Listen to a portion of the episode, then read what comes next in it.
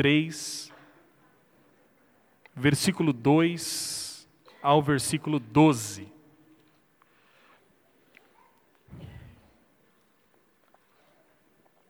Amém. Eu creio que Deus vai falar aos nossos corações de acordo com as nossas necessidades. A Bíblia Sagrada, ela é tão maravilhosa que a Bíblia Sagrada trata de todos os assuntos. Às vezes nós não conseguimos enxergar na Bíblia alguns assuntos diretamente, mas nós enxergamos princípios que organizam as nossas decisões. Nesse texto que nós vamos ler, aqui não tem muito princípio, tem muita prática, na verdade. É, é, esse é um assunto que a Bíblia fala diretamente. Então é mais fácil de nós compreendermos. E aí ninguém tem desculpa de fazer errado. Amém? Vamos orar pela palavra. Senhor, nós te agradecemos, Pai, por esse momento de leitura e exposição da Sua palavra. Senhor, fala aos nossos corações. Nós cantamos a Ti, nós oramos uns pelos outros, mas agora nós estamos com os corações preparados para que o Senhor fale conosco. Que a Sua palavra possa mais uma vez fazer sentido a nós, que possamos ouvi-la, que possamos é, praticá-la, que tomemos decisões, que sejamos exortados, mas também consolados por ela. Assim nós oramos, em nome de Jesus Cristo. Amém. Amém. Tiago, então, capítulo 3, versículo 2 ao versículo 12, diz assim: Tiago, diz assim a Bíblia. É, porque todos tropeçamos em muitas coisas. Se alguém não tropeça no falar, é perfeito varão, capaz de refrear também todo o corpo. Ora, se pomos freio na boca dos cavalos para nos obedecerem, também lhes dirigimos o corpo inteiro. Observai igualmente os navios, que sendo tão grandes e batidos de rijos ventos, por um pequeníssimo leme são dirigidos para onde queira o impulso do timoneiro. Assim também a língua, pequeno órgão, se gaba de grandes coisas. Vede como uma fagulha põe em brasas tão grande selva. Ora, a língua é fogo, é mundo de iniquidade. A língua está situada entre os membros de nosso corpo e contamina o corpo inteiro, e não só põe em chamas toda a carreira da existência humana, como também é posta ela mesma em chamas pelo inferno. Pois toda espécie de feras, de aves, de répteis e de seres marinhos se doma e tem sido domada pelo gênero humano. A língua, porém, nenhum dos homens é capaz de domar é mal incontido, carregado de veneno mortífero. Com ela bendizemos ao Senhor e Pai. Também com ela amaldiçoamos os homens, feitos à semelhança de Deus. De uma só boca procede bênção e maldição. Meus irmãos, não é conveniente que estas coisas sejam assim. Acaso pode a fonte jorrar do mesmo lugar o que é doce e o que é amargoso? Acaso, meus irmãos, pode a figueira produzir azeitonas ou a videira figos? Tampouco fonte de água salgada pode dar água doce. Amém. Existem alguns textos na Bíblia que nós lemos e nós não temos desculpa de não entender, não é assim? Existem alguns textos na Bíblia, o, pró o, próprio apóstolo Pedro diz isso, ele diz assim: algumas coisas são mais fáceis e outras mais difíceis. Existem textos que nós lemos e que são textos uh, é, cheios de mistérios, de profundidade, e que muitas vezes nós não podemos compreendê-lo todo, e isso se torna um esforço né, do crente, e na verdade é a nossa obrigação para tentar entender o que o texto está dizendo. Mas existem outros textos, e esse texto é um exemplo desses, que nós lemos e a gente não precisa falar quase nada, né? Na verdade, a pregação podia acabar agora, porque o que Tiago diz aqui é muito claro. É, na semana passada, na quarta-feira passada, nós falamos sobre, ah, de modo geral, sobre a importância de nos preocuparmos uns com os outros de como é importante diante de Deus que nós tenhamos um coração é, de empatia para com aqueles que sofrem, um coração solidário para as pessoas que passam por sofrimentos. E isso é tão importante porque muitas vezes nós não sofremos como as pessoas sofrem, mas nós podemos e devemos, como crentes, ser solidário às pessoas que sofrem. O fato de eu não entender a dor de alguém ou não sentir a dor de alguém não é desculpa para que eu me abstenha para que eu tenha uma postura neutra. É o que a Bíblia Sagrada diz. Aqueles quatro amigos que nós lemos em Marcos, eles não eram aleijados, mas eles eram solidários à dor do amigo que não podia andar. O que, isso mostra de modo geral é que Jesus estava certo, como sempre. Quando nós olhamos Jesus Cristo e o ensino de Jesus, o que, que nós percebemos? Jesus diz que não há chance de alguém amar a Deus e odiar o próximo. Os irmãos lembram disso? Jesus diz assim: se alguém diz que ama a Deus e odeia o próximo, essa pessoa não ama ninguém. Quando perguntaram para Jesus assim, Senhor, quais são os dois maiores mandamentos? Essa pergunta faz todo sentido porque não existem apenas os dez mandamentos. Os dez mandamentos foi um resumo que Deus graciosamente deu a Moisés, lá no Monte Sinai, para organizar a bagunça do povo. Na Bíblia, no Velho Testamento, contabilizados, isso eu li né, em algum momento da minha vida, não contei todos, mas são mais de 600 mandamentos que há nos profetas e na lei que o povo tinha que cumprir. Então os fariseus, querendo fazer uma pegadinha ali, chegam a Jesus e dizem assim: Senhor, existem centenas de mandamentos. Centenas. Mandamentos que falam sobre tudo. E eu gostaria que o Senhor falasse qual é o maior. É difícil escolher, hein? Imagina que você tem 100 opções, você tem que escolher uma. Alguém talvez aqui já tenha perguntado para você assim: qual é a coisa mais importante da sua vida? E aquelas perguntas: quem você ama mais? Geralmente é a esposa que faz isso, né? A minha não faz. Eu ou o futebol? Irmã, que pergunta, não pode perguntar esse tipo de coisa. São amores diferentes, né? O pior, eu ou minha mãe, aí piorou, né? Mas é, quando a gente tem muitas regras, ou muitas leis, ou muitos mandamentos, ou quando nós temos muitas opções de escolher, seja as coisas mais simples, como uma roupa ou um lugar para ir, nós ficamos angustiados, porque quando você pega uma coisa, parece que você está perdendo a outra. E é muito difícil escolher. E os fariseus chegaram para Jesus e disseram: Senhor, desses todos os mandamentos, qual é o mais importante? E Jesus não titubeou.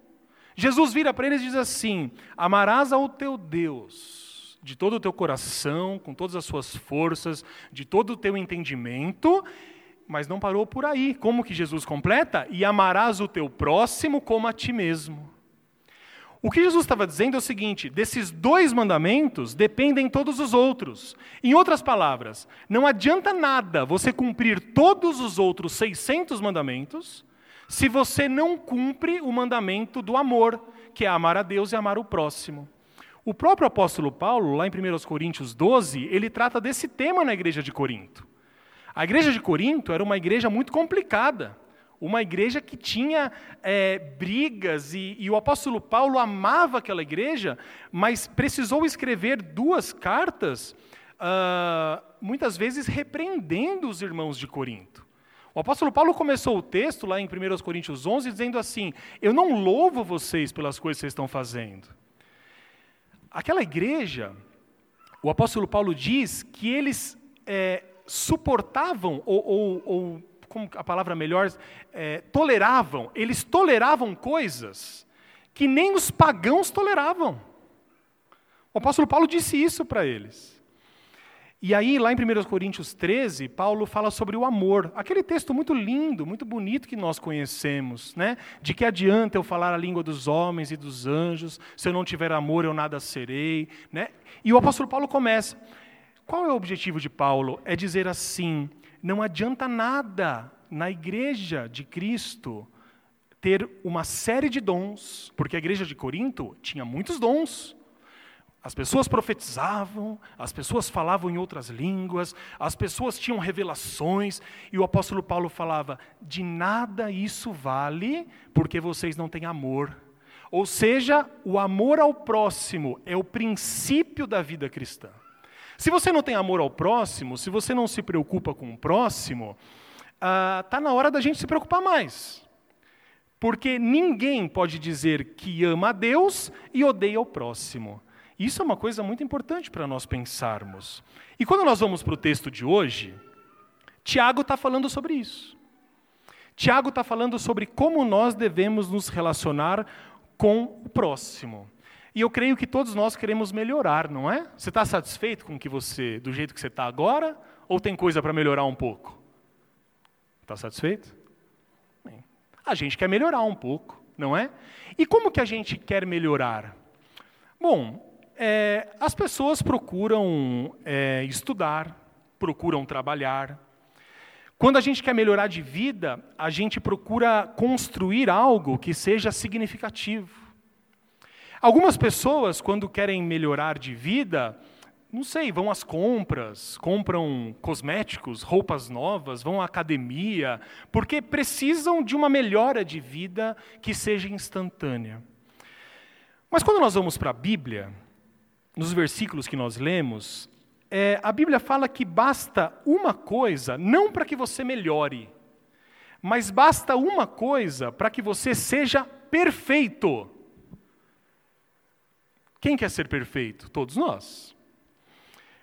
Olha só o que o versículo 6 diz, de Tiago 3.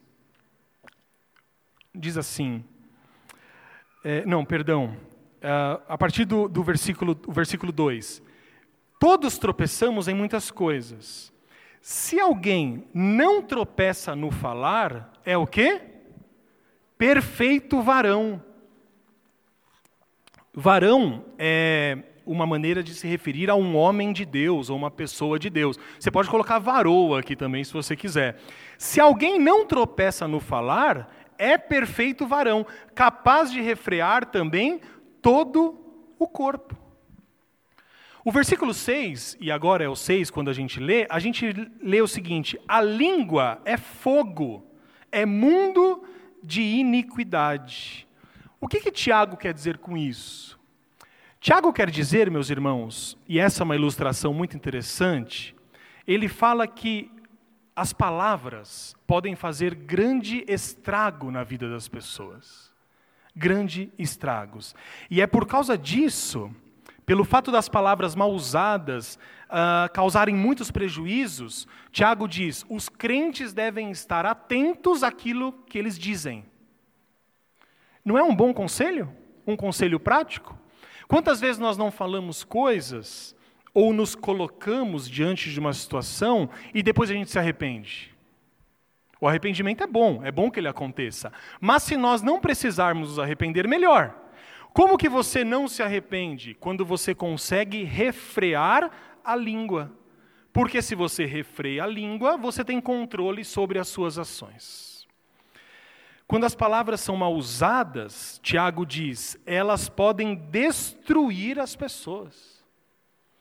E como que uma palavra mal usada pode destruir uma pessoa? Talvez você já tenha sido vítima de calúnia, de fofoca, de mentira. Se você for honesto com você mesmo, talvez você já tenha sido o causador de fofoca, o causador de calúnia, o causador de mentiras. E o assunto, e esse tema é tão sério, que Tiago diz assim no versículo 8, acompanhem comigo por gentileza.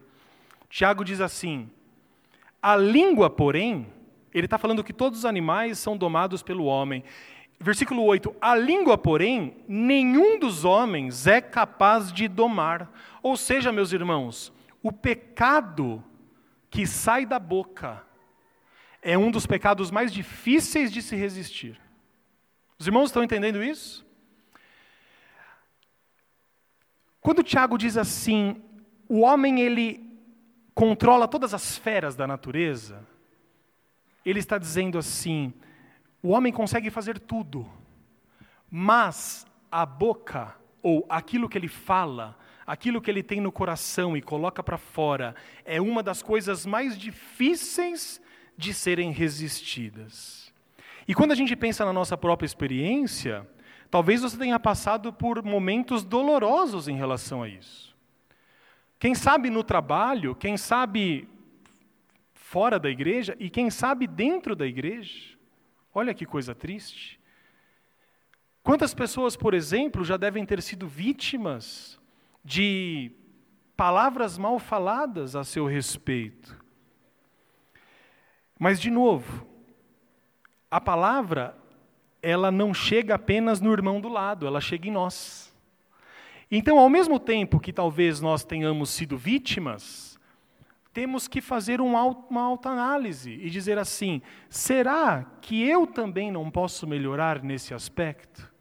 Será que eu não estou dando ouvidos e, e, e, aumentando aquilo que eu ouço? Ou será que eu não sou causador, seja em qualquer lugar que eu esteja, de palavras mal usadas? Será que nós não estamos incentivando isso? E eu entendo, assim como Tiago, que quando a gente reconhece um problema, a gente está no caminho de uma vida que agrada a Deus. É importante reconhecer que nós temos algumas dificuldades nessa área. Porque é gostoso, não é? Falar mal do outro. É gostoso ouvir também a gente até. Eu trabalhava com um rapaz que ele até se ajeitava na cadeira. Tava, a gente, professor é uma raça, né? Mas todo mundo é assim. Taxista é uma raça. É, que mais? Advogado é uma raça. É, outras profissões aí. Peão é uma raça, né? Que o pessoal fala. Todo lugar que você tá tem o quê? Pessoas. Pessoas. E esse rapaz ele era assim. Tinha uma sala, uma sala grande e quando alguém começava a falar meio que alguma coisa meio polêmica, ele até se arrumava na cadeira, estava dormindo, já acordava. Tiago entende isso. Jesus, eu vou falar daqui a pouco, também entendia essa nossa inclinação natural. Os nossos ouvidos, eles sofrem comichão. O apóstolo Paulo disse isso, que nos últimos tempos nossos ouvidos procuram coisas que nos agradam. E muitas vezes esse agrado é exatamente aumentar ou falar coisas que não devemos falar. Mas quando a gente considera a Bíblia, e nós que somos, que cremos em Jesus e queremos ser praticantes da palavra de Deus, nós podemos melhorar nesse aspecto. E melhorar como pessoas, a partir de uma decisão pessoal de transformação. Ninguém se transforma sozinho mas o Espírito Santo que habita em nós é capaz de nos transformar. E nós fazemos a nossa parte. Eu queria falar um pouco sobre um profeta Isaías. E eu creio que ele tem nos ensinar, tem algo muito importante para nos ensinar. Nós às vezes olhamos para os profetas e olhamos para os personagens da Bíblia e nós achamos que eles eram super-homens. De fato, foram homens usados por Deus, homens que fizeram feitos extraordinários e devemos aprender com essas pessoas. Mas quando nós olhamos para a vida deles, nós temos uma boa notícia: eles não eram super-homens, eram pessoas normais e pessoas que se identificavam conosco. O profeta Isaías, ele tinha sido escolhido por Deus para levar uma mensagem ao povo. Esse povo ele estava rebelde, um povo difícil, e Deus apareceu a Isaías numa visão. E Isaías estava, meus irmãos, diante de uma visão assombrosa do trono de Deus. Então imagina só Isaías recebendo a presença de Deus e Deus tinha uma mensagem para passar para ele. Olha que coisa boa. Já pensou? Receber assim uma visão extraordinária e Deus chegar e falar assim: Eis que te digo, você tem uma missão. Qual seria a nossa reação? Quando a gente olha isso de fora, a nossa reação poderia ser: nossa, como eu estou feliz, como eu estou alegre. Era tudo isso que eu queria. Mas não foi assim que Isaías reagiu. Meus irmãos, no meio de toda aquela grande experiência, diante da visão de Deus, Isaías parou e fez uma confissão diante de Deus. E eu quero que os irmãos abram para a gente ler o que, que ele disse. Isaías capítulo 6, versículo 1 ao versículo 12. Ao versículo 7, perdão. Isaías capítulo 6.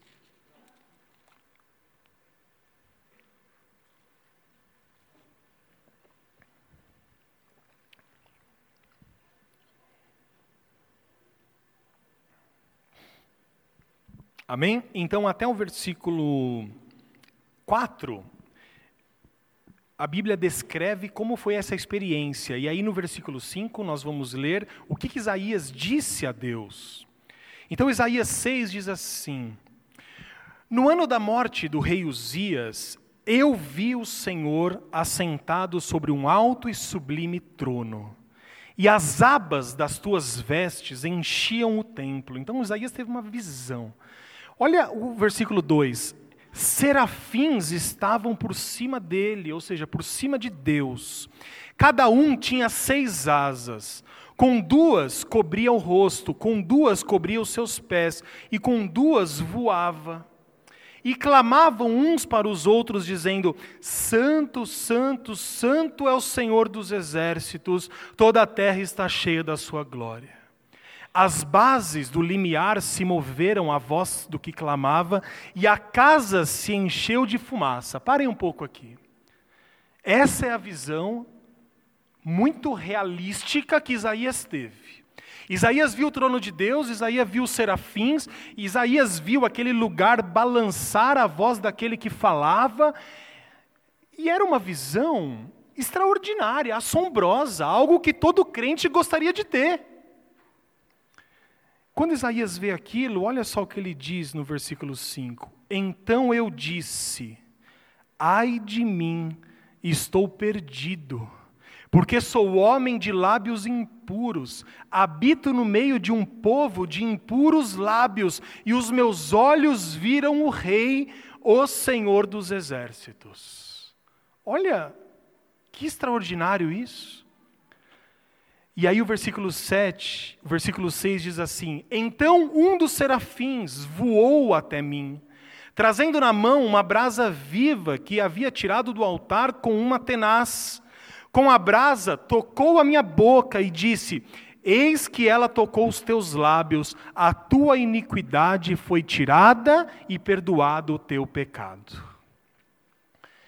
Essa história é tão significativa porque o profeta ele estava diante de uma visão de Deus, estava diante de uma missão que Deus tinha dado a ele, mas ele temia que os próprios pecados e os pecados do povo fizessem com que Deus o julgasse.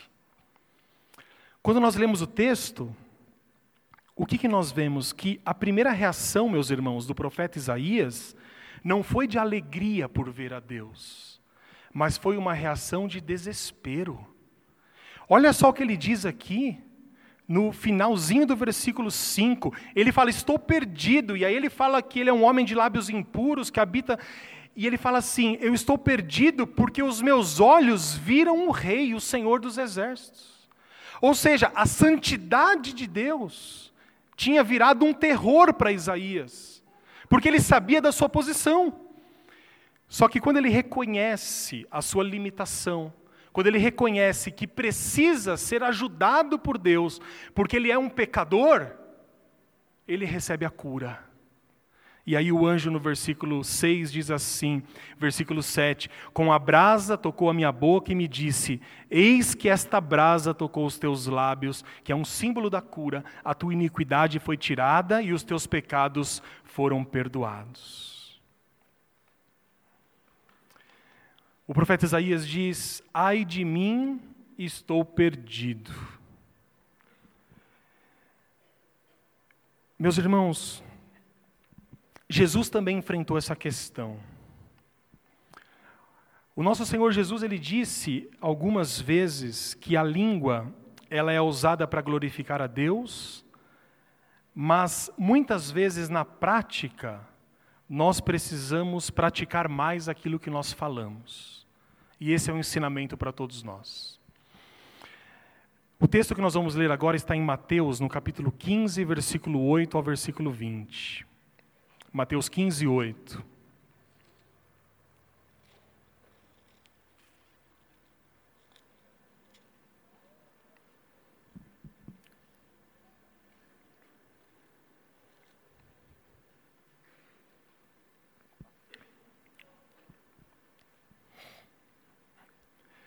Jesus aqui está falando aos fariseus. Jesus está condenando a tradição dos homens que invalidam a graça de Deus.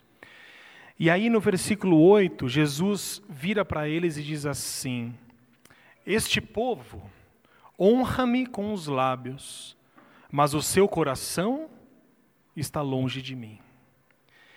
E em vão me adoram, ensinando doutrinas que são coisas de homens. E tendo convocado a multidão, Jesus lhes disse: Ouvi e entendei. Não é o que entra pela boca o que contamina o homem, mas o que sai da boca, isto sim contamina o homem. Então, aproximando-se dele, os discípulos disseram: Sabe que os fariseus, ouvindo a tua palavra, se escandalizaram? Ele, porém, respondeu: Toda planta que meu Pai Celestial não plantou será arrancada. Deixai-os. São cegos, guias de cegos. Ora, se um cego guiar outro cego, cairão os dois no barranco. Então Pedro lhe disse: Explica-nos essa parábola. Jesus, porém, disse: Também vós não entendeis ainda? Não compreendeis que tudo o que entra pela boca desce para o ventre e depois é lançado em lugar escuso? Mas o que sai da boca vem do coração, e é isso que contamina o homem. Porque do coração procedem maus desígnios, homicídios, adultérios, prostituição, furtos, falsos testemunhos, blasfêmia. São estas coisas que contaminam o homem, mas o comer sem lavar as mãos não o contamina.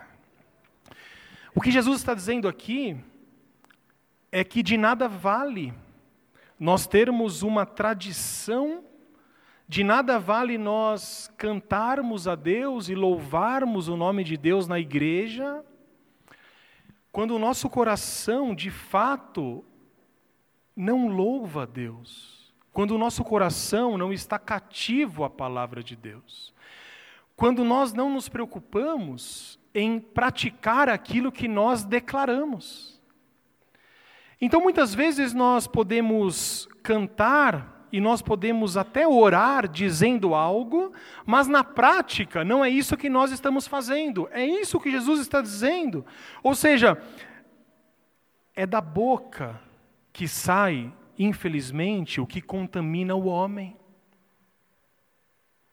Nós podemos, meus irmãos, errar de muitas maneiras ao falar. Quando nós lemos, por exemplo, Tiago 3,9, o texto que nós lemos, a Bíblia diz que com a mesma boca nós falamos coisas maravilhosas, e com a mesma boca que nós cantamos na igreja, nós falamos mal dos nossos irmãos. Eu creio que a palavra de Deus, ela nos confronta em alguns momentos. A palavra de Deus, ela nos traz muitas vezes a nossa real condição e nos mostra o problema mas a coisa mais maravilhosa é que ao mesmo tempo que a palavra ela desnuda, por assim dizer, o nosso ser, essa mesma palavra ela nos traz cura, ela nos traz solução.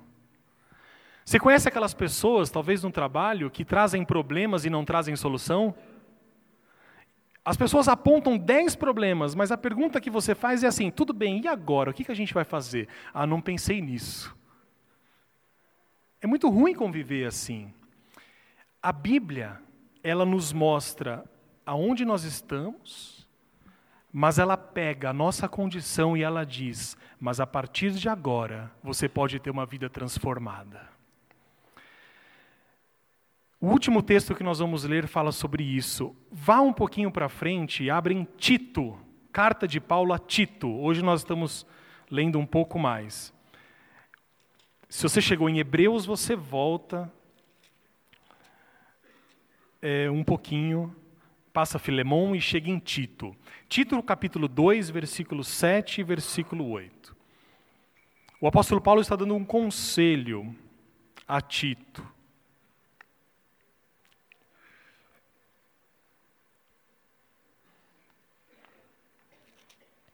Amém? Acharam?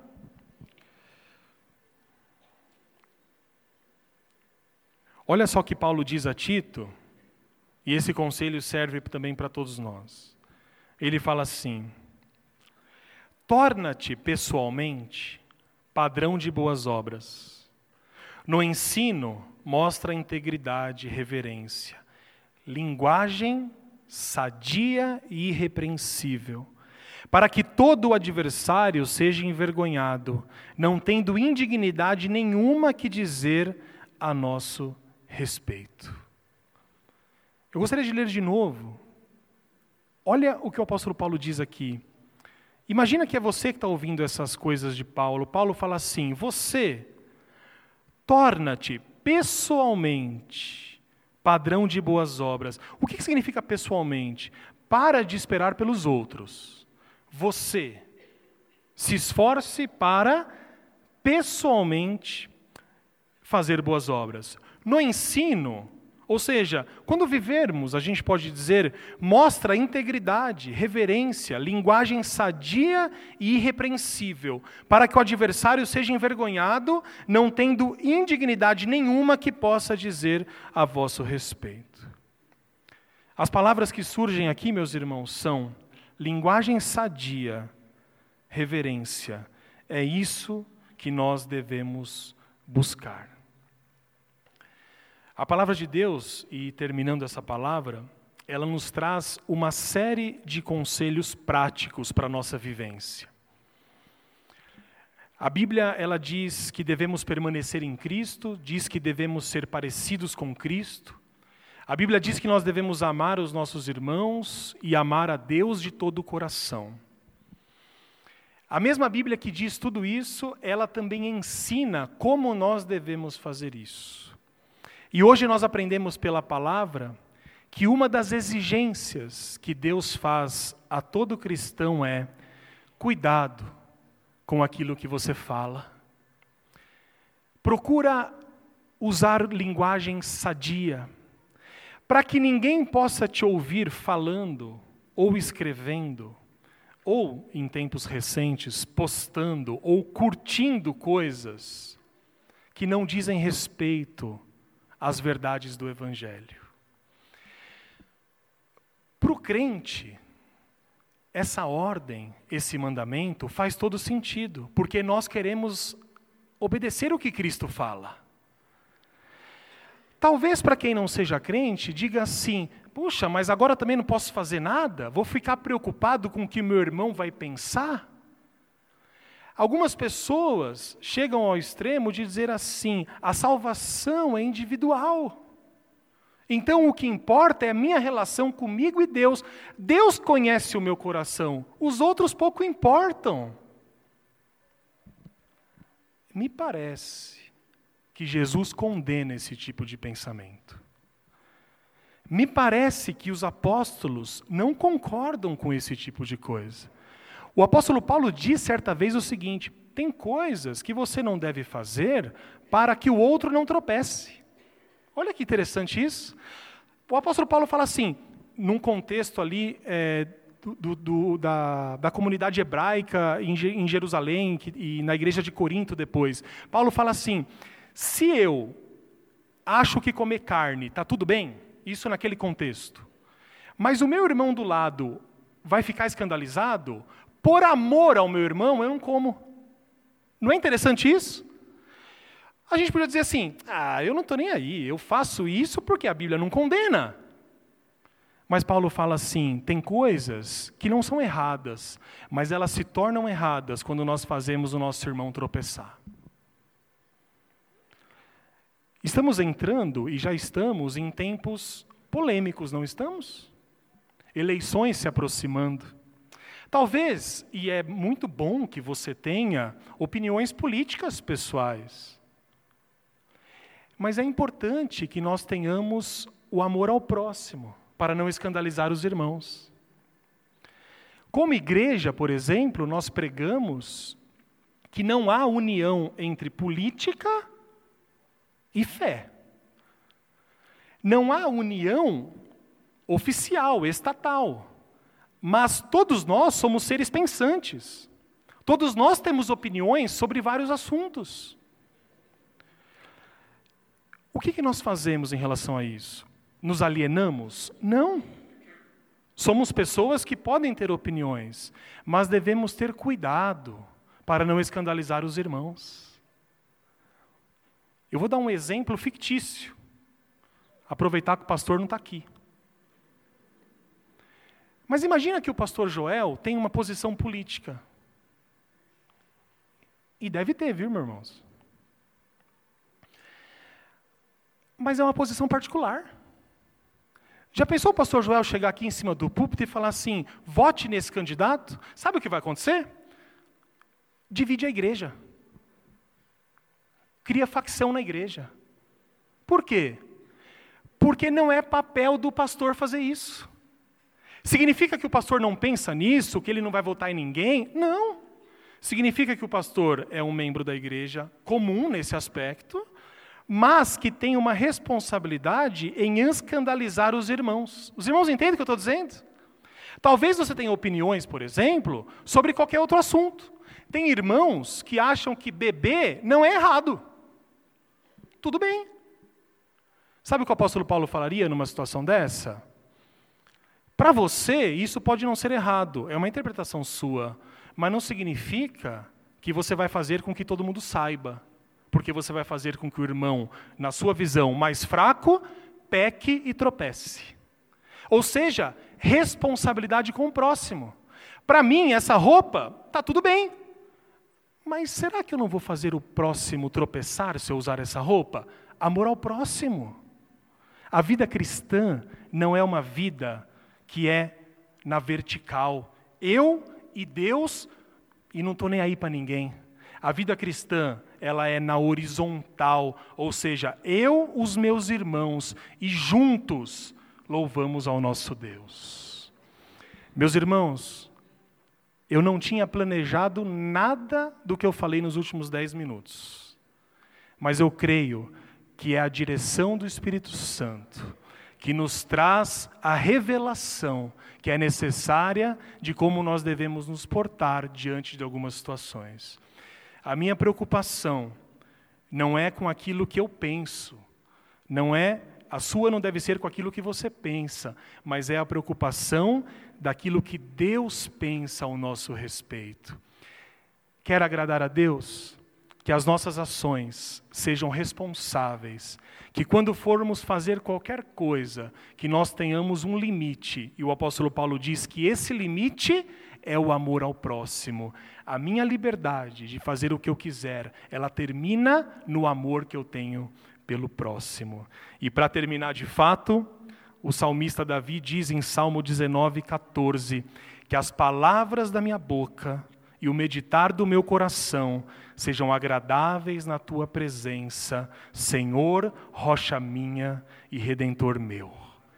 Que tudo aquilo que nós falemos, pensemos e meditemos no coração, seja agradável diante de Deus. Que Deus nos abençoe grandemente em nome de Jesus. Amém.